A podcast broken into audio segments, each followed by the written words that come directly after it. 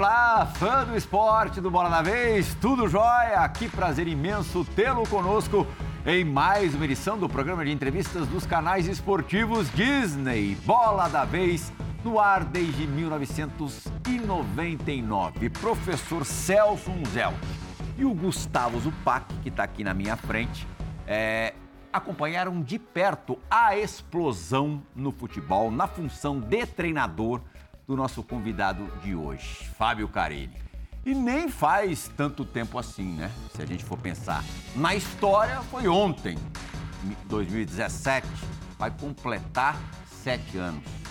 É, e a vida do Fábio Carilli é, transformou-se de uma forma brutal. Foram quatro grandes conquistas pelo Corinthians, duas aventuras pela Arábia Saudita, esteve no Santos, outro gigante do futebol brasileiro, assim como no Atlético Paranaense por apenas três semanas, 21 dias.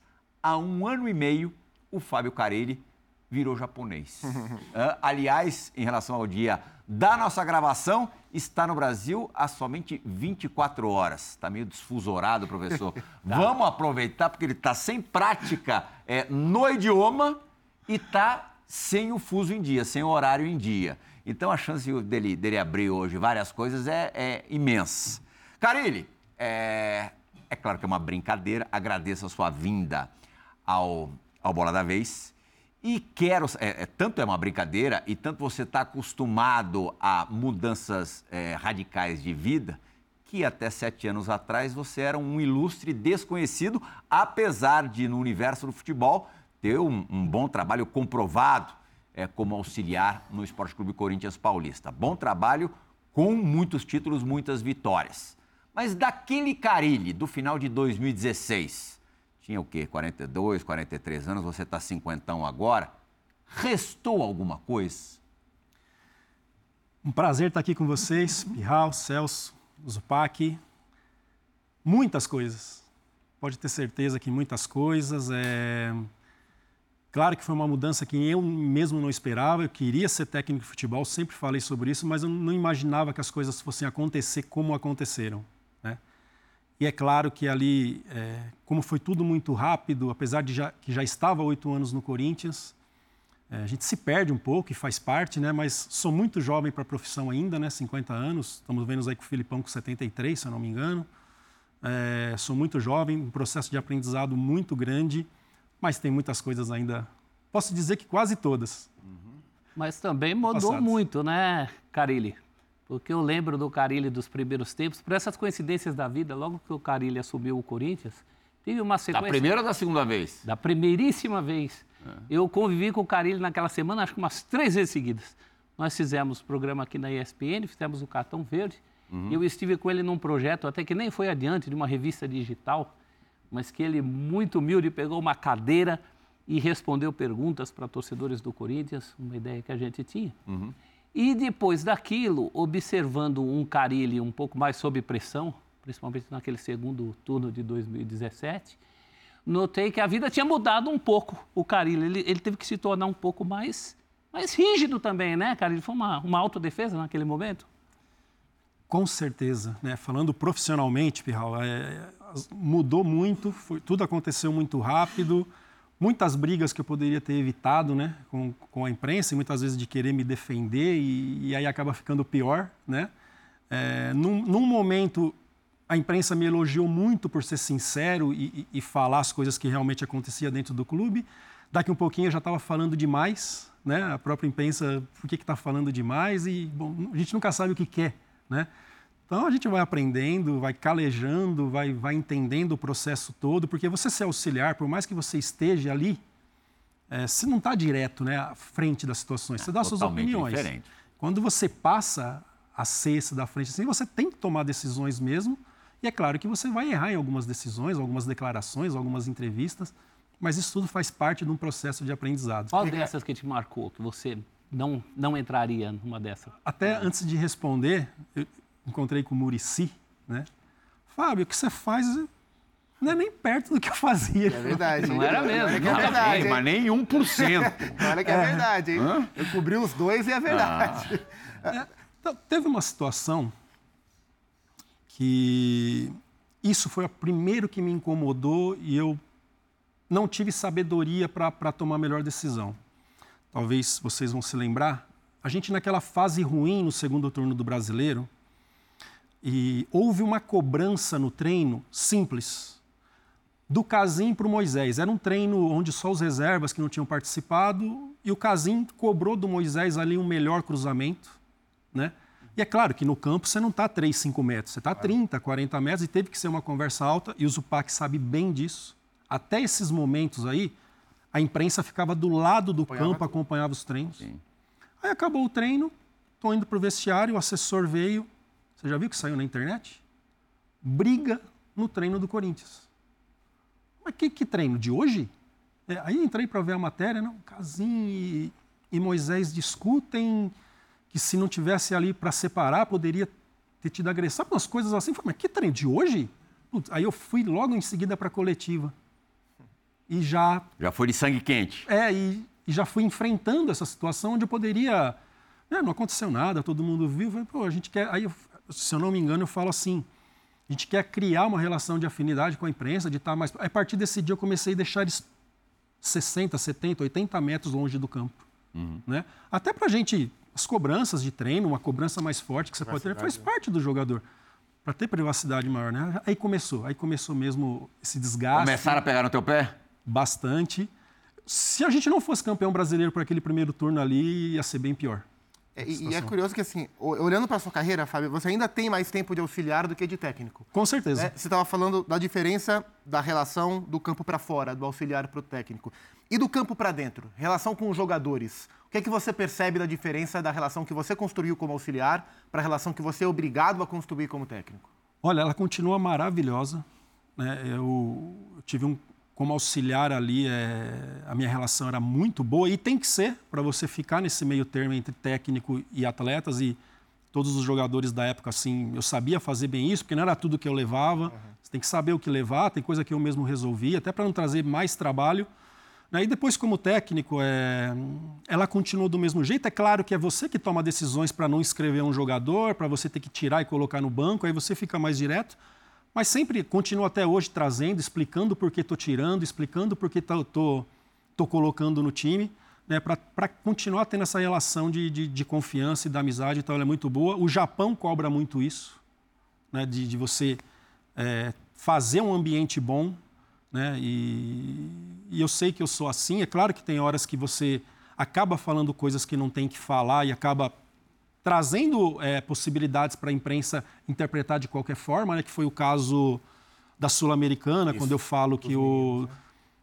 que Sul-Americana e Libertadores pode buscar. Todo time que chega é time de jogadores experientes ao Fluminense, Ganso, Cano. Aí foi o jogo contra o Del Valle, né? Del Valle. Aí depois provou-se muito competente né, em competições aqui do continente. É, eu falei na coletiva ali que é. tinha que ser mais malandro. Pô, Fábio culpa os jovens. Não, mas. Expôs a molecada. É, expôs Era a molecada. Pedrinho, é. é. E aí. É... Mas como é que esses jogadores vão se amadurecer? Jogando. Né? É, era o que a gente tinha naquele momento, Sim. né? E não, porque Sul-Americana Libertadores são jogadores que têm mais experiente, mais malandro. Então, é, Fábio culpa os E não foi isso a intenção de falar sobre isso. Né? Tanto que a melhor fase do Pedrinho, ela foi comigo em 19. Isso te trouxe problema dentro, com os atletas? Você sentiu isso? Senti. Senti. Mas eu, eu acho que até a própria diretoria conduziu errado também uhum. essa situação. Né? Que logo na sequência ali eu já fui mandado embora, um pouco depois. Acho que conduziu errado. E... Mas houve diferença. Houve Você diferença sentiu partindo dos meninos mesmo? Dos meninos. Começaram a ficar bicudo? É. Aí até o Will, o na época, falou um monte de bobeira. É verdade. Que eu não quis nem responder, muita gente me procurou. Mas se você pegar o histórico do Pedrinho, o melhor período dele é comigo em 19. Verdade. E aí entram interesses outros também, e, né? E é você quem sobe o Pedrinho em 17 também? Eu que subo o Pedrinho. É, primeiro ano em 17 teve aqueles problemas de tinha que repor vitaminas, ficou um tempo afastado. Em 18, até o Iparábia participou bastante. Uhum. Em 19, titular. Porque o Pedrinho é o seguinte, assim, é, Pirral, eu via muito talento nele. Mas eu via ele ser muito disperso. Então eu cobrava ele, mas eu não cobrava por não gostar dele, eu cobrava porque eu sabia que podia tirar mais dele. Uhum. Então hoje, até hoje, no ano de 2023, se prova que eu fiz bem para ele. que o melhor período dele foi comigo. Sete gols no ano, oito assistências. Pode buscar o score dele, é o melhor ano. Então, assim, é, nem respondi para o Will nem quero responder, mas prova assim que muitas vezes você tem que ser pai, tem que ser duro para tirar algo de um atleta, né? 17. É, o Corinthians fez o que o Botafogo fez na primeira etapa do campeonato, né? Na primeira metade do campeonato, campanhas praticamente idênticas. E a gente viu o que aconteceu com o Botafogo agora no segundo turno. É, tem o fatídico jogo contra o Palmeiras, na verdade, mais a espera daquele jogo, mais o pré-clássico do que propriamente o clássico, porque vocês conseguiram fazer o serviço que deveriam, é, pensando no, no, lado corintiano, e derrotaram o Palmeiras, abrindo é, ainda mais a, a, vantagem à distância.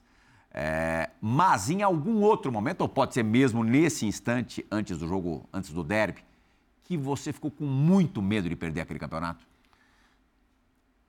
É, esse jogo aí poderia resolver muitas coisas. Você perde um clássico, a gente não vinha de uma fase legal de resultados bons, resultados ruins. Se perde ali, eu acho que a moral, e até eu mesmo poderia me perder, ainda por ser um jovem, estar à frente. Mas ali foi um divisor, né? Foi um divisor ali que, que depois desse jogo, acho que a gente teve mais três vitórias seguidas e, e bate. Lanchou de bate, vez. Bate assim como havia sido um divisor, um outro derby que você ganha. No Paulista. No Paulista. É. Um homem a menos. O Gabriel é expulso por erro do árbitro, é. que não viu é. que a falta foi do Maicon, o Gabriel já tinha amarelo. O, o, o, Gabriel é expulso. Você determinaria que aquele foi o jogo que te efetivou como o Carilli que deu certo? Até esse jogo havia muita. Foi meu primeiro clássico, em 17. É, havia muita desconfiança. Não estava enchendo a arena, jogadores desacreditados. Só tinha dois jogadores firmados no elenco, que era Cássio e Fagner. Balbuena criticado em 16, o Pablo chegando, Arana Maico jovem, Gabriel vindo de um Palmeiras. O jogo que faz o gol da vitória sai do banco, porque era o Casim que estava jogando nesse E dia. jogando bem. Bem. Sim. Só saiu por conta de cãibra, que eu tirei. A primeira bola que o Jô pega é para fazer o gol. É... Romero criticado, enfim, o Jô que chega gordo, sete meses sem jogar, enfim. Depois desse jogo, a gente perde o Gabriel no final do primeiro tempo. Palmeiras era o campeão brasileiro naquele momento, né, de 16. E uma diferença muito grande assim de, de time, de elenco, de conjunto.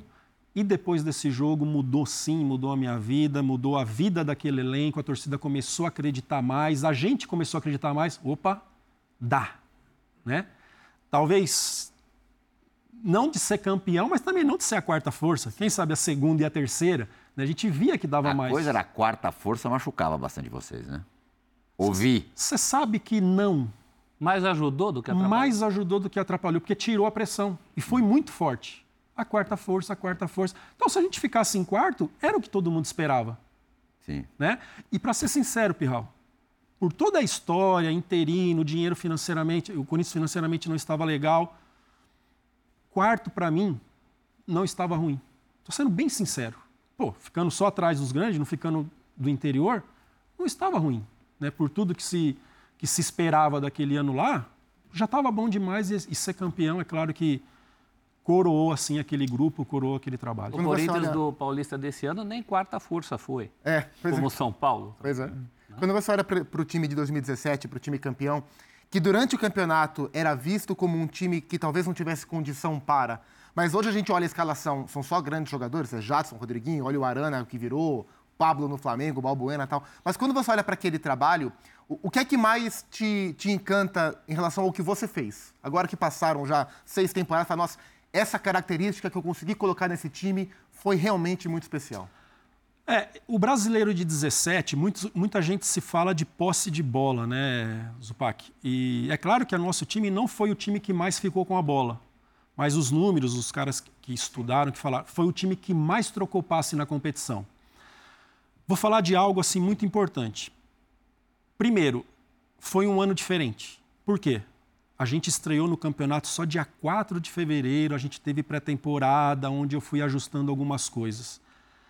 Segundo, acreditar numa forma de jogar. Porque você não tem tempo de treinar e ficar mudando. E isso foi fundamental para esse período de dificuldades e resultados no segundo turno. Por que, que eu não mudei? É, eu não via os times superiores a nós. Eu via o detalhe de um jogo, de tomar um gol, de não fazer e os resultados não estavam chegando. Se eu mudo, será que ia dar certo? Será que eu não trago mais desconfiança para os atletas? Né? Então foi acreditar numa forma de jogar e ficar com ela até o fim. Né? Acho que isso foi fundamental. No Paulista perdemos para o Santo André em casa, tivemos um outro resultado ruim que eu não lembro para quem foi, mas acreditar. Peraí, não deu certo assim, mas vamos trabalhar em cima do que não deu certo nesses jogos para a gente ficar mais forte. E foi criando, criando casca, foi criando uma ideia, uma identidade, e eles gostavam de se jogar, de jogar assim, e a gente só deu Carine, continuidade. Naquele período todo, o histórico do Corinthians em clássicos, absurdo. o teu histórico em clássicos era absurdo, muito favorável. É, a que você atribui isso? Sabe que eu costumo falar isso, Pirral. Clássico é o jogo que a gente menos trabalha né? Porque já tem assunto, papo, você sai no, na portaria do prédio, oh, amanhã tem clássico, já é uma cobrança natural, então você se preocupa só com o tático. Então sempre deixei essas semanas de clássico ela muito leve, né? Já tinha pressão de fora e lá dentro assim eu deixava muito leve. Eu acho que isso era fundamental, algo que o Tite fazia muito. Eu, a minha referência é o Tite, né? De cinco anos e mais de cinco anos trabalhando com ele. Então era, eram semanas assim que eu de cobrança, de, de, de, dessas coisas assim, eu tirava o pé mesmo, porque ela já vinha naturalmente de fora. O que, que você tem do Tite e o que, que você tem do Mano? É, o Mano tem algo assim que me encantava demais, que era como em cinco minutos de jogo ele conseguia mudar. Hum. Olhando o adversário, espelhando, né, isso muito. E do Tite essa, de acreditar numa ideia e de potencializando essa ideia de jogo, mesmo não, não estando bem em alguns momentos. Falando de forma de jogar, essa pergunta vale para a tua carreira toda, pelo menos a visão que nós temos em você no Brasil. Depois a gente pode falar como os japoneses te enxergam. Mas essa questão de ser o especialista em defesa, o cara que antes é melhor na defesa do que no ataque, isso te incomoda? Não me incomoda. E assim, isso ficou muito forte por conta de 2019, que a gente era totalmente Já reativo. do retorno. Do retorno. Do tricampeonato paulista. É que era uma forma que todo mundo fala muito da forma que não se jogava bem, só que os resultados não eram ruins. A gente foi campeão paulista, chegamos na semifinal da Sul-Americana, que é esse jogo que a gente perde para o Del Valle, e um pouquinho antes de eu ser mandado embora, a gente estava em quarto no Brasileiro. Né? Pelas condições, as contratações que o Corinthians não conseguiu, quando me traz de volta que se falava né, de, de Gabigol, de Roger Guedes naquele momento, de Gerson. Teve até um jogo é, contra o Ceará, nesse campeonato de 2019, que se vence, era uma fase inicial naquele campeonato, o Corinthians seria líder. E o Corinthians não, não vence essa partida. E a partir é, desse instante a coisa começa a dar uma azedada, não foi? É, até a parada da 2018, não, 2019, teve a Copa América. Sim. A gente, o nosso brasileiro, estava muito mal. E durante a, a, a, Copa América, eu dou uma entrevista que ia ser importante, que ia melhorar. Quando a gente volta, a gente volta muito bem. Né? Uhum. Subindo assim, estava em 13 terceiro, chegando em quarto. Mas quando a gente perde para o Del Valle, que já via que não conseguia ganhar mais nada e também não tinha risco nenhum de rebaixamento, ali a gente não conseguiu segurar mais. Mas era, é, tudo bem, tinha a característica do elenco que pedia um certo jogo reativo mas você tem essa qualidade da defesa, você era um treinador de defesas. Eu costumo dizer que o Fernando Diniz, a matéria favorita dele na escola, não é sistema defensivo. Sim. A sua eu acho que é. Você tem também uma qualidade para isso, para além dos times que você tem na mão. Você tem um olho para a defesa, você trabalhou anos como um treinador de defesa. É, o Tite deixava muito na minha mão. Claro que na supervisão dele, ele que organizava os treinos, mas quem comandava era eu, né? É, tanto individual como o coletivo das linhas, né, da, daquele balanço das linhas. E é claro que você passa a ter gosto por isso, porque teve resultados também. Opa, é isso que é o caminho do futebol. Dentro de uma ideia, o Tite gosta da, da, da Itália, daquelas organizações, o Tite fez estágio com o Ancelotti. Com Ancelotti. Então ele falava muito, ele trouxe as ideias e isso foi muito importante para mim. O que eu digo, nem nenhuma faculdade ia me ensinar o que o Corinthians me ensinou né, com Mano, com Tite, com Adilson, que é baita de um técnico, Oswaldo de Oliveira, Cristóvão, que o Cristóvão chega a ser líder ali também no brasileiro. 16. Depois perde Elias, Felipe e Bruno, fora o que já tinha perdido no começo de 16. Né? Então, isso, claro que, que, que me encanta, que eu gosto, né? Mas é, foi muito forte por conta de 19. 18, por exemplo, foi o melhor time que eu dirigi no Corinthians, foi o de 18. Porque a gente perde o Jô, não deu certo com o Casim, passei a jogar sem 9. A gente ficava muito com a bola. Rodriguinho de falso 9 ali, né? Ele e Jadson, os dois meia solto, né? com Cleison e Romero, com René Júnior e Gabriel, ou Michael, né? esse era o time. E tem um jogo contra o Palmeiras que a gente fica um minuto e vinte e pouco com a bola, sem o Palmeiras tocar. Contra o Paraná, um minuto e 17. Um monte de gol com 40, 50 segundos no campo. É... No campo ofensivo com a bola, né? Para mim foi o melhor time. Então, tive que me reinventar também. Nunca eu me vi jogar sem nove. Né? E tive que fazer isso num clássico. Meu primeiro jogo foi nesse clássico. Sim que todo mundo fala, é louco, jogando sem nove, e acabou dando certo e ficou e foi um campo. Rodriguinho fez um golaço espetacular. Que é nesse, que é nesse lance de 1 minuto Isso. e 23 que a gente fica com a bola. Aí depois, é, Celso, é, eu vou para a Arábia, pelas características dos jogadores, eu joguei no 4-1-3-2, o Romarinho sendo esse cara perto do 9, né? a gente foi muito bem Isso lá já também. na segunda passagem na, na Arábia? Primeira. Ao na, na segunda, na segunda, desculpa, é. na segunda, no Tirade. E no Santos, na intuição também, porque a gente não teve tempo para trabalhar por conta da, da pandemia, eu fiz três zagueiros. Mas só que eram três zagueiros com dois volantes que não eram de marcação, Felipe Jonathan, Camacho, Zanocelo, alas que eram atacantes, Marcos Guilherme e Lucas Braga, e muitas vezes três atacantes, Ângelo, Léo Batistão, Tardelli, é, Marinho, Marcos Leonardo. Né? Então, a gente tem que se reinventar. Eu costumo dizer que é, a gente tem que tirar o máximo daquilo que o grupo pode te dar. Eu não sou contra nenhum sistema, desde que você tenha jogadores para fazer aquele sistema. Ah, qual que você gosta? 4, 2, 3, 1.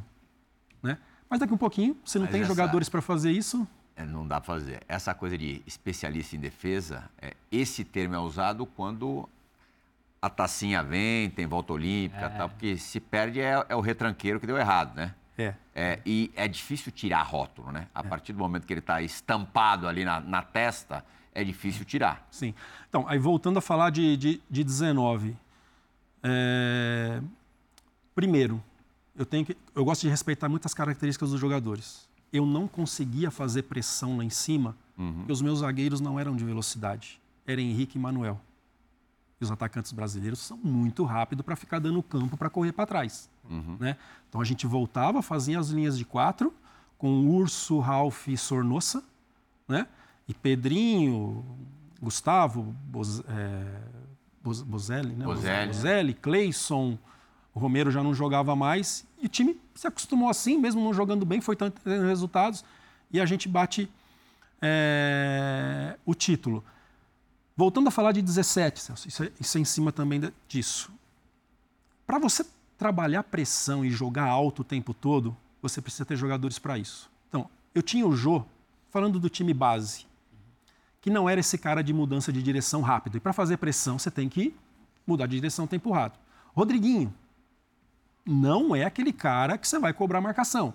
Jadson, também não é. Então, quando perdi a bola, qual era a ideia? Passar da linha da bola e vamos esperar.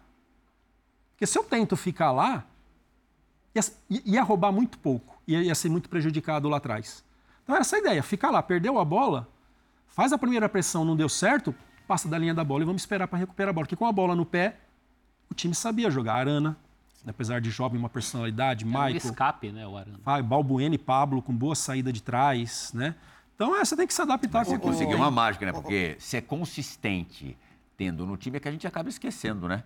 É, Jô, Jadson e Rodriguinho, e Rodriguinho, Rodriguinho. consistente defensivamente. Quem Era, ainda, Quem volta? Ainda Quem sobre o, o, efeito de 2017, era um cenário interessante para você no futebol, porque a gente tinha em 17 a seleção surfando no auge da era Tite e o discípulo do Tite ganhando tudo aqui no Brasil. Então você, naquele ano, se transformou no futuro da geração dos técnicos brasileiros. Passados seis anos, Fábio... É cotado para a seleção brasileira. Era, sim. Passados seis anos, a sua carreira está onde você imaginava que estaria quando você deu aquele salto? Ou as coisas tiveram que ir se acomodando com o tempo? Sim, porque hoje, é... graças a Deus e graças ao trabalho da minha comissão, dos jogadores que trabalharam comigo, o mercado está sempre aberto. Então hoje eu tomo as decisões, eu consigo saber assim para onde eu quero, pensar, analisar propostas, né, a minha ida mesmo para o Japão, estava acontecendo coisas aqui no Brasil e eu estava já fe... tinha feito já duas. O meu objetivo era ir para o Catar naquele momento, apesar de ter o sonho de ir para o Japão. Como o calendário no Japão é que nem o brasileiro, é muito difícil acontecer no meio de uma temporada. Eu fui em junho para lá. Uhum. Então, eu já tinha feito duas reuniões com o Catar. Meu objetivo era ir para o Catar viver o mundo da Copa, trabalhar naquele país e viver aquilo em 18, em, em 22. E nesse, eu conversando com o Qatar, já ia para a terceira reunião, entrou o Japão ali, as coisas foram acontecendo rápido. Eu falei, o quê? Não vou deixar passar, quero viver essa cultura. E falo, todo profissional que tiver oportunidade... A gente vai falar bastante de, de Japão. De julho do ano passado até aqui, o tempo que você está no Japão, você recusou quantas propostas do Brasil? Ah! Quais? É. E quando? É, não vou falar os times, até porque esse daqui um pouquinho, Fábio fala demais, já aconteceu é. isso algumas vezes. E aí, Madeira? Uhum. É... Aqui em mundo árabe, que o nome é muito Sim. forte, umas oito? Umas oito. Do Brasil, quantas? Umas cinco. Uau. Assim, fora sondagens, estou falando de, de que chegaram com proposta com mesmo. Propostas oficiais, né? Uhum. Umas cinco. A gente vai ter a primeira participação agora gravada neste Bola da Vez. A, Marília Ruiz torce para que time? É, acho que é o Esporte Clube Corinthians Paulista. Né? Declaradamente. Declaradamente. Efusivamente. Ela e a família inteira. Grande jornalista do Band Esportes, pessoal do Band Esportes, é, liberou a Marília para gravar uma pergunta para o Carilli e a gente vai acompanhar a pergunta agora. Olá a todos, oi Carilli. Eu queria que você analisasse o movimento que para, para, o qual você deu um pontapé inicial entre 16 e 17, aquele movimento que com você recomeçou ou ganhou força de efetivação de interinos que estavam nos úteros dos clubes. Então, depois de muitos tropeços, de muitos nãos, o Corinthians te efetiva para ser o comandante da hashtag Quarta Força e dá muito certo. Por causa disso, a gente começa a ver uh, exemplos similares em outros times. Assim com o Rodrigo Santana, com o Barbieri, com o Zé Ricardo mas nem todos tiveram sucesso, ou nenhum deles teve o sucesso que você teve no Corinthians, e esse movimento foi freado. Ele foi freado porque esses técnicos não tinham o talento para agarrar o mercado ou por causa da chegada dos estrangeiros. Obrigada, bom programa. Obrigado pela pergunta. É, eu sempre vou defender é, não só quem levanta a taça, e sim trabalhos. Falando do Zé Ricardo, por exemplo o Zé Ricardo pega o Vasco na zona de rebaixamento, eu acho que 17, e leva para uma Libertadores. Não levantou a taça, mas foi um baita de um trabalho. Que nem o Luxemburgo também teve um ano que foi muito bem, no outro ano depois caiu, faz parte do futebol. Quatro vão cair, não tem jeito, né? Dos 24 vão cair. É... O Barbieri, recentemente, um ótimo trabalho no Bragantino né, que também já tinha feito um bom trabalho no, no, Flamengo, se eu não me engano, quando ele teve ali, ele Sim. começou bem. Então, assim, o pessoal gosta de valorizar muito quem levanta, e é claro, é importante ser campeão. Mas isso não é o, o mais importante dentro de um trabalho. Né?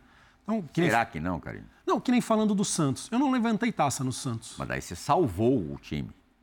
Por isso que eu considero o melhor trabalho meu trabalho mais difícil, o melhor trabalho meu eu considero do Santos. Melhor do que no Corinthians? Por conta disso, de pegar no final, pegar faltando 18 rodadas, o time na zona de rebaixamento, sem poder contratar. Muitos jovens, e o Santos não tem problema quanto a isso, só que muitos jovens que não estavam prontos ainda, mas tinha que ter porque não podia contratar, e você terminar em décimo. O maior desafio. Se eu, se eu soubesse tudo que eu, tinha, que eu ia passar lá, não tinha aceito. Mas hoje, assim, que passou, que eu aceitei o que aconteceu. O que, que você passou lá que a gente não sabe? Ó, sobre pressão, não aconteceu muito em cima de mim, porque eu tinha chego, o negócio já estava ruim. Mas jogadores andando com segurança. Tardelli, hoje eu posso falar porque parou de jogar. Pararam ele na rua, quebraram o carro, bateram nele. Sabe, essas coisas assim que eu. Apesar do Corinthians ser essa pressão, eu não tinha vivido isso ainda. Eu tinha vivido, é, tinha acontecido em 11, 11 com o Tolima, Foi. mas que quebraram os carros, não bateram em jogador. Né? Então o Santos estava nesse peso.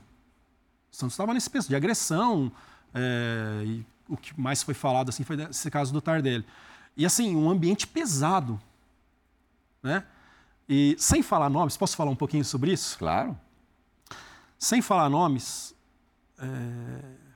Teve, eu cheguei, cinco jogos a gente não teve vitórias e já começando a falar que ia ser mandado embora, e a gente sem poder treinar ali, naquela correria de, de calendário, ainda mais por conta da pandemia, que os jogos estavam em cima um do outro. É, comecei a fazer mudanças em cima daquilo que eu estava vendo.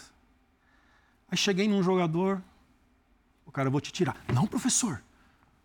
Tudo bem, tudo bem. Sabe, os caras Aí cheguei num outro, eu me preparando. Se eu estou falando que ele não vai começar, ele pode estar querendo me perguntar o porquê. Eu estou preparado para falar o porquê que eu estou tirando. Ninguém me perguntou dos que eu fui tirando assim, o porquê que eu estava tirando. Sabe aquele, aquele alívio? Eu falei, meu Deus hum. do céu, os caras estão sentindo. Né? E começamos a ajeitar o time assim, é... muito com aqueles assim que vão pro pau. E aí a gente organiza, conseguiu, taticamente, essas coisas, acertei com os três zagueiros ali, mas foi na intuição. Mas os caras estavam assustados. Isso me preocupou num certo momento. Aí você chamou os homens de confiança. Ou, é, não que não, que não fosse de confiança, mas que eles estavam. Que mostravam confiança. É, que no, no, Paulista já escapou na última rodada daquele é, ano para não cair. E a diretoria, a questão do fogo amigo, como é que você viu tua saída ali? É, meu problema ali, assim, de não teve discussão, não teve nada. É, desde o início que ele chegou, eu já sabia que ele não me queria. E teve um apelo da torcida para que eu renovasse para 22, né? O Edu Dracena, ele não me queria, eu já sabia, já tinha conversado com outros técnicos. Com quem, aliás, você trabalhou, né? É, era auxiliar em 2015. Ele já, ele já, tinha conversado com outros técnicos, porque no futebol a gente fica sabendo de tudo, né? E foi, foi, foi, enfim, ele não queria desde o início. E a prova disso foi que não chegou nenhum jogador até minha saída, na semana depois que eu saí, chegou um monte de jogador. Quer dizer. Mas teve algum atrito específico? Não, nenhum. Ah. Não teve, ele não me queria, na verdade. Incompatibilidade. E... É, não me queria, não sei o porquê, nunca falamos sobre isso. Só que ele não atrasou minha vida, cara. Minha vida segue, eu trabalhei aqui, trabalhei lá, estou no Japão. Acho que atrasou muito o Santos. Que se chegasse na pré-temporada né, e contratou bons jogadores, poderia ajudar. Então, na verdade, só atrapalhou o Santos, cara. Isso que eu fico mais chateado. Com o Andrés teve treta? O Andrés também entra nisso. Se nunca discutimos, nunca falamos sobre nada. É... As ideias de trabalho, então muita gente se fala que o Fábio foi embora por dinheiro em 18 e isso não foi o principal. Né? Ah, o dinheiro era ruim? Não, era muito bom. Mas isso não foi o principal. Era a forma de trabalhar, as ideias. Sei que ele me ataca muito até hoje, é né? Vocês voltariam a trabalhar juntos. É. E a questão pegou, pelo menos é, publicamente, na sua última saída do Corinthians. Sim. Se vocês souberem o que o Carilli fez aqui, ele nunca mais trabalha. E é, ficou no ar. É, ficou no ar. Ficou no ar. Eu vou te dizer, pode ter sido muitas coisas, mas uma eu tenho certeza o porquê e vou falar aqui agora. É... Tem quatro anos que eu saí do Corinthians já. Foi em novembro de 19. E os ataques vieram de uns tempos mais recentes. Por quê? Vou falar aqui. É, não foi feito acordo com a gente na nossa saída. A gente tinha contrato até o final de 20. De 20, 19 e 20. o fim do mandato do Andrés. A partir de 21 já é o do Ilho presidente. Isso. Eram dois anos de contrato, cheguei em 19 até o final de 20. Então a gente tinha contrato para acertar até o final de 20. Nós procuramos o clube durante dois anos para tentar um acordo. Comigo fizeram na última semana, em novembro de 20, de 22. É isso? Estou fazendo as contas erradas. No novembro de 21. É, de 19 a 21. Novembro de 21 fizeram o acordo comigo. Com o pessoal da, da minha comissão, não foi feito. Aí o advogado orientou, falei, se vocês não entrarem na justiça agora... Perde o tempo. Perde o direito de brigar por aquilo que Caduca. é de vocês. Caduca. Entraram. Porque aí, né, ó, se o Corinthians não, não quis acertar até agora, e depois? Aí eles entraram. Aí é a maior birra, né? a maior. que aí começou a atacar mesmo nós. E, uhum. e, tenho vontade de ir lá, porque eu fiquei 10 anos no Corinthians, tenho amigos lá dentro, assim, de todos os contrasetores, mas não posso, não, não consigo ir lá né, para ver meus amigos, por aquilo que a gente brigou que é nosso, cara. Uhum. Né? Por aquilo que a gente brigou. Aí, esse fama. É, foi uma notificação que chegou, né, que a gente fez notificação que, que, que ia entrar na justiça, e a partir desse momento aí, já meses que eu estava fora do Corinthians, começaram os ataques Quando de verdade. o Fernando Lázaro foi efetivado esse ano, você teve um flashback ali, você se viu um pouco na, na pele do Fernando, um auxiliar que ganha oportunidade para começar um trabalho no Corinthians? Vi sim, o Fernando é um grande amigo, onde a gente trabalhou muitos anos, o PAC. Mas ele nunca quis ser técnico. Cara. Essa era a grande diferença. Eu sempre quis. Eu sempre deixei isso claro. É, repetindo, não imaginava que ia começar ali pelo Corinthians, começar como começou, eu sempre quis. Ele nunca quis. Isso é, era a única diferença, assim, que, que é claro que tem peso. Só para fechar a pergunta da Marília, ela cita os técnicos estrangeiros, né? linkando com, com os, os, novatos que não deram certo. Como é que você enxerga a questão dos estrangeiros? Você que no Japão é um estrangeiro. É, eu penso que o mercado está aberto para todo mundo. Penso que Jorge Jesus, o Abel agora principalmente, tem que ser elogiado pelo grande trabalho que a gente sabe que não é fácil ficar tanto tempo e conquistando né? muito perto de já conquistar mais um brasileiro. É, mas eu acho que se fala muito pouco das, daqueles estrangeiros que não deram certo. E, ora, e olha que foram muitos. Né? O cara sai do país aqui, fala um, dois, três dias, não se fala mais. A gente que fica aqui, os brasileiros que saem, tem um peso maior, uma carga maior. Né? Então, é, teve muita gente boa, mas teve muita gente que não deu certo também. Né? Então, é só isso que eu acho que repetindo, teria que falar muito mais do que já falam desses que deram certo, mas poderia falar muito mais também daqueles que não deram certo. Como é que você resumiria a tua passagem pelo Atlético Paranaense? Quando você foi para lá, muita gente imaginou que é, fosse dar muito certo. Não deu. É, na verdade, você nem teve tempo de, de, mostrar se poderia ou não dar certo. Três semanas só, é, terminando com uma goleada na Bolívia, é, na altitude de La Paz para o The Strongest. Como é que você definiria esse momento? Ah, foram 21 dias, sete jogos. Né, e com viagens malucas, Tocantinópolis, que você teve que descer Imperatriz, pegar ônibus de duas horas, umas loucuras assim, a gente não conseguiu treinar. Mas antes dessa goleada, eu já sabia que eu não ia ficar. Porque é, a gente perde o jogo para o América, em Minas, é, onde os jogadores assim foram dedicados demais, correram demais. No dia seguinte, o presidente Petralha faz uma reunião onde desrespeitou e xingou demais assim os jogadores. Negócio pesado que eu não tinha vivido ainda em 28 anos que eu tinha como futebol. E eu fui contra, eu protegi ali. Depois disso daí eu já senti que eu não ia ficar. Mas o que mais pesou ali, assim, para estar falando de campo, de time, dessas coisas, o Atlético, até aquele ano, não disputava o estadual. Então, quando eu chego para o começo do brasileiro... Jogava com o Sub-23, né? É, é, tinha cara fazendo o primeiro jogo no ano. Isso já era abril? Março, abril? Não, já era depois do estadual, acho que abril. Abril, maio. É, o meu grupo de jogadores, os caras com um, dois jogos, ou alguns com nenhum jogo, e os caras já em, em ritmo de, de de campeonato estadual, tudo, mas os resultados, até a gente ganha do, do The Strongs, primeiro jogo, aí pega o Atlético Mineiro em casa, perde, a gente sai em Tocantinópolis, ganha, pega o Flamengo em casa, ganha, aí perde na, no Paraguai e perde para o América. Aí vem essa discussão, aí essa reunião uhum. aí que os meninos, é que ninguém correu, não foi isso. Podia falar taticamente, da forma de jogar, poderia ter falado sobre isso. E quando a gente vai para esse jogo lá na altitude, eu perco quatro jogadores assim experientes Pedro com Covid, que estava aquela história do Covid uhum. ainda, Thiago Heleno que estava machucado, Pablo com Covid. Foram quatro assim que eu treinei na hora da viagem já não foram, por causa dos exames. Né? A gente perdeu de cinco. Mas não foi esse jogo que. No jogo contra o América ali, após o jogo contra o América, eu já senti que eu não ia todo ficar. Todo mundo trata o Atlético Paranaense, quem está de fora, como um clube diferente dos demais. Em alguns aspectos para o bem, em outros aspectos para o mal, pela personalidade do presidente Petralha. É, foram só 21 dias, já citou um episódio que foi, foi marcante para você. Como é que é lidar com uma pessoa tão polêmica dentro do futebol, que certamente faz um bem enorme para o clube, mas que imagino não seja nada fácil de lidar também? Então, Zupac, isso é algo assim que sei que pode gerar polêmica do que eu vou falar. O Petralha não fica lá e não acompanha, cara. Eu vi ele duas vezes, quando eu cheguei e depois desse jogo de Tocantinópolis que ele estava lá. Fora isso eu não vi.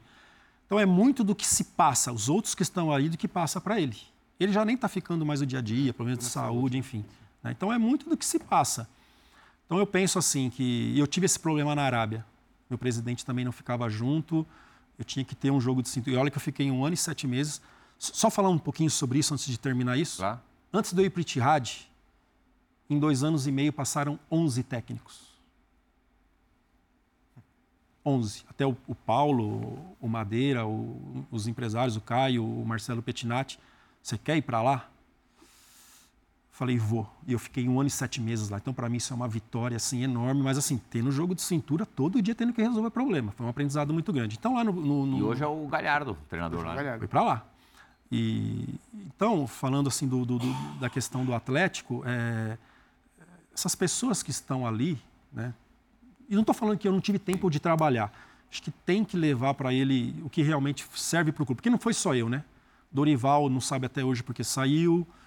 Doriva também ficou Sim. pouquíssimos dias. Isso o Dorival foi demitido com Covid, estando fora de, de batalha. Com 72% de aproveitamento. Carilli, qual foi o treinador campeão brasileiro no Corinthians que fez sucesso no futebol japonês? Fez história no futebol japonês? Tem um. Quem? Nelsinho Batista. Nelsinho Batista vai participar do Bola da Vez hoje oh. também. Com uma pergunta para você. Vamos agora entrar é, no, na história do Caribe, no futebol japonês, através de alguém que fez muita história por lá. Nelson! Oi, Carrilli. Tudo bem? É um prazer estar participando dessa conversa com você, é, lhe fazendo uma pergunta, né? Como que você se sente nesses anos de Japão, a, a experiência que você está adquirindo no futebol japonês, e, e também na Série B aí na, é, também é, é tão difícil como aqui no Brasil, né? Então tá, um grande abraço. Vais para a Série A quando? Para a J-League quando, Carilli? Qual é o projeto do seu clube? É, a expectativa é muito agora para 2024. O estádio vai ser entregue em outubro, então está criando uma expectativa para que a gente comemore no novo estádio esse acesso para a primeira divisão. É, antes. Antes, rapidinho, fala desse, esse, fala desse é momento outro, aqui. Ó. Esporte, aí, antes ué. da gente mergulhar no teu clube, fala um pouquinho desse instante que antecedeu, foi o arremesso inicial. Um jogo super tradicional de beisebol lá no, lá no Japão. É, o Japão está me proporcionando algumas coisas assim que me surpreende demais. É, não conquistei nada lá ainda em relação a, a títulos e longe disso até, mas fizeram essa homenagem e não sabia do peso do jogo, até por não, não entender nada do esporte, não assistir também o, o beisebol lá, né, no país que é o primeiro esporte deles. E, Fábio, se, se a gente quer te convidar para o pontapé inicial, vamos dizer assim, que se falasse no futebol, né? E não sabia do peso do jogo, quando cheguei lá, o estádio lotado na Era o jogo o clássico do país. Tá. Né, que Nagasaki é uma cidade onde todo mundo tem carinho, Nagasaki e Hiroshima, por conta das bombas, né, de que aconteceu Você lá. Você mora em Nagasaki? Moro em Nagasaki. Tá. E aí, todo ano é levado um jogo grande de beisebol e eu fui homenageado e, enfim, foi uma coisa... Você ficou famoso de verdade no país por causa desse arremesso? Por conta disso. Não pelo teu trabalho até aqui lá? Ainda. Não, Hã? porque depois desse jogo, vai jogar em Tóquio, Nagoya, Osaka, nesses lugares, desce no aeroporto, o pessoal olha, faz o gesto de imitando eu jogando a bolinha, enfim, né? Aí que eu fui entender o que era o peso do jogo, né? Mais de 80 pontos de, de audiência no país. E eu lá, jogando beisebol. Agora, você chega no clube é, no meio do, da temporada, como você disse agora há pouquinho. É, o clube não sobe para a primeira divisão, passou longe disso. E você é chamado pela diretoria. Ao invés de encerrar o compromisso, os dirigentes te propõem estender o compromisso. Conta aí, conta pra gente. Sim, isso aí foi algo que. A gente terminou em 11 com 56 pontos. Uhum. Né? Mas eu tenho um diretor lá, ele se chama Takemura, foi jogador. É impressionante. Antes do aquecimento, ele já senta na arquibancada. Enquanto tiver um jogador no campo, ele está na arquibancada ainda. Próximo demais, acompanha todas as reuniões individuais que a gente Foi ele quem te levou para lá? Numa reunião com ele, as reuniões que eu fiz com uhum. ele, ele que passou uhum. para o presidente para eu ir para lá. Então ele está por dentro de tudo. Então a gente perde jogo. Ô, Fábio, você falou é sobre. Você tem experiência no futebol brasileiro também?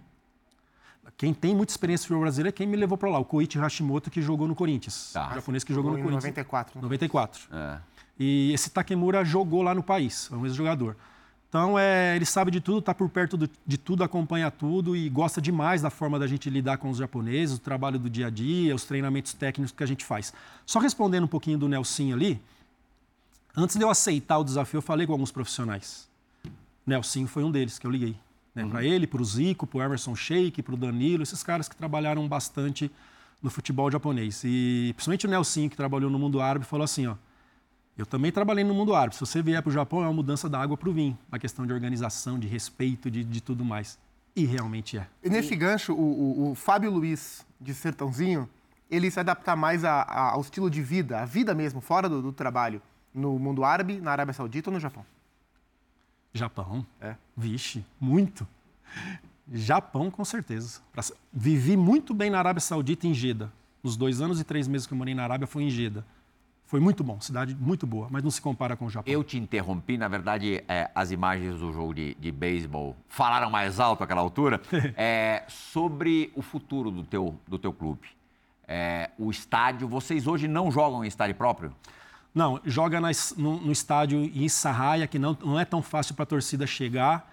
Então, a, até, até as imagens aí agora do Esse novo estádio. Esse é o projeto estádio. do novo estádio que vai ficar pronto em outubro do ano que vem? Entrega em outubro agora. Tá. Então, é, é hotel, é estádio, é o, o ginásio para o basquete e um shopping. Tudo no mesmo espaço, do lado do trem-bala, do lado do metrô.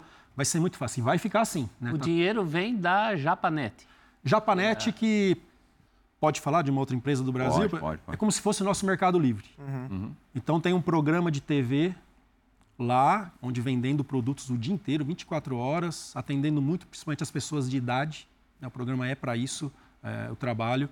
É um cara com potencial. Uma história linda que começou vendendo lente de, de máquina fotográfica e hoje é uma potência. E é uma família, né? É o pai, a filha, o filho. A filha já foi presidente, o pai já foi presidente e hoje é o filho. E se baseiam muito no Frontale. Frontale, 10, 12 anos atrás, não era nada, hoje briga lá em cima o tempo todo. Se baseiam muito nessa história do Frontale de construção. Tendo envolvido é, de forma é, tão intensa nesse projeto, é, eu estou correto em dizer, Carilli, que nenhuma proposta brasileira é capaz de, nos próximos meses, talvez nos próximos anos, te tirar do Japão? Errado. Errado. Estou muito feliz lá, né? O respeito, tudo, mas é bom sair para respirar. Eu acho que Paulo Tuori é um cara que fez muito isso, né? Por conta da pressão aqui. Mas essa pressão, essa coisa do Brasil, acho que está um pouco tá no com sangue. Com saudade né? da encrenca? Ah, mas agora não vai ter muito mais, não. Agora estou mais, tô mais experiente. E você volta para o Santos, por exemplo? Oh, meu, eu fui muito feliz ali no Santos. Eu falo isso para todo mundo e, e fui mesmo. Né? Da forma que me trataram, a oportunidade de conhecer pessoas que meu pai falava demais. Né? Fiz, fizemos um churrasco lá no CT. Lima, é, Pepe, enfim, tantos nomes assim, né? Serginho, que já trabalhava comigo, estou esquecendo do, do, restante agora, que eu me via ali. Eu queria ter feito um churrasco no Santos com esses caras e com meu pai junto. E foi importante para você desvincular um pouco a imagem de só Corinthians na sua vida, né? Porque ao, ao mesmo tempo que é o clube que te projetou para o mercado, imagino que em algum momento você precise desvincular, né? Para ser o Fábio vencedor de outros times também, né? Era muito forte isso, né? Carilli, Corinthians, Corinthians, Carilli, porque foram 10 anos no clube, participando de 12 títulos, direto ou indiretamente, estando junto ali. Títulos importantes, né, como a Libertadores, o Mundial. É... Claro que não é isso que me fez ir para o Santos. O que me fez ir para o Santos é como é que eu falo não para o Santos, mesmo na situação difícil. Será que em algum outro momento eu vou ter uma proposta do Santos novamente? É isso aí que ficou mais na minha cabeça. E conversando com meu pai, vai? Será que em algum momento você vai é, ter uma proposta de um Santos com toda essa história, né? isso que mais pegou de, de pegar esse desafio. Você acha que a, aquela identificação com o Corinthians, acho que duas coisas talvez tenham pesado no, no, seu trabalho no Santos, não sei se no fim das contas, mas enfim, do jeito que as pessoas te enxergavam. Essa questão da identificação com o Corinthians e o tal do DNA ofensivo do Santos. Acho que você teve que ouvir muito isso, não? Muito, tive que responder muito sobre isso. E, e, e, na verdade, no Santos eu nem o meu time era para ser para jogar mais, porque eu tinha zagueiros com uma velocidade legal, né, é, que protegiam bem ali, tipo, principalmente Bosa e Kaique, que está na Espanha agora, Danilo Bosa, que fez um ótimo trabalho no Juventude, e, e tinha isso. Eu tinha jogadores na frente que faziam uma pressão legal quando perdia ou pressionar uma saída, né? Então, ali a gente e tinha que buscar resultados pela nossa situação, né? Então, ali mostrou assim que eu tive que ser que ser diferente do que eu tinha sido, né? E deu muito certo. Né? Isso mais forte até do que ter vindo de um rival. Com certeza, com certeza. Apesar que quando eu chego, se falava muito que o Santos tomava muito gol, que ia ser importante. Uhum. Né? Você era Isso. o cara certo no momento certo. É, mas não podia ser assim ali. Eu tinha que ser mais ofensivo porque tinha que buscar resultados. Primeira e única parada do Bola da Vez de hoje. Bola da Vez recebendo Fábio Carilli. Volta já já para do esporte, não saia daí.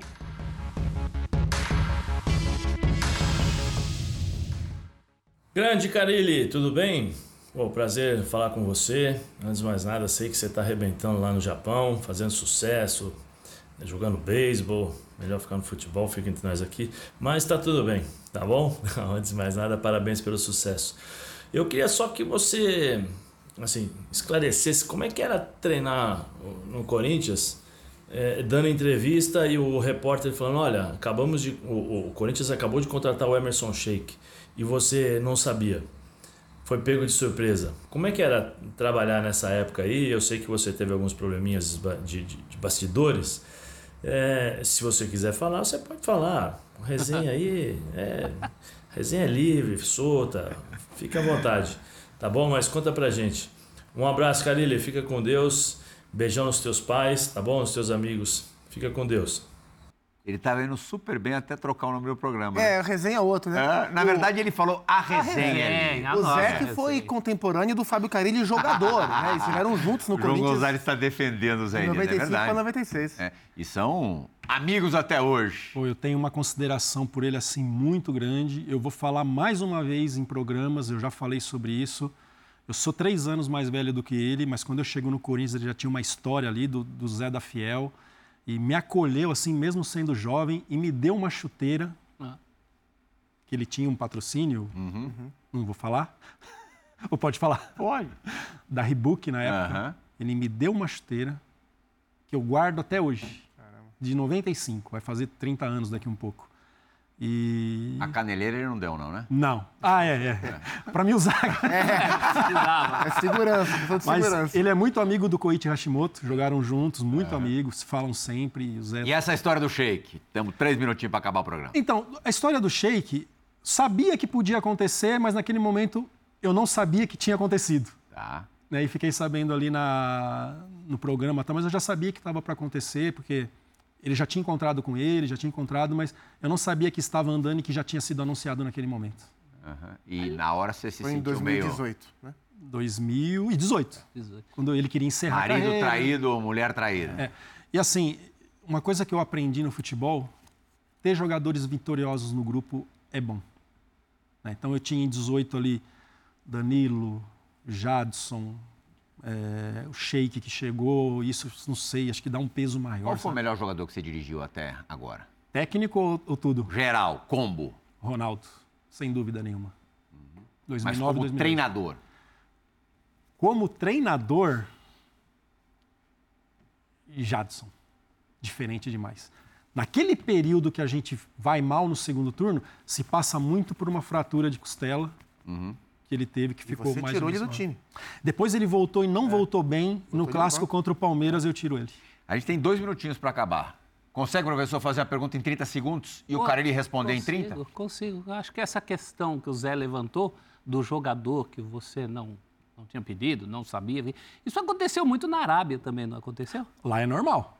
Daqui um pouquinho você vai para campo e tem um jogador novo. e no Japão?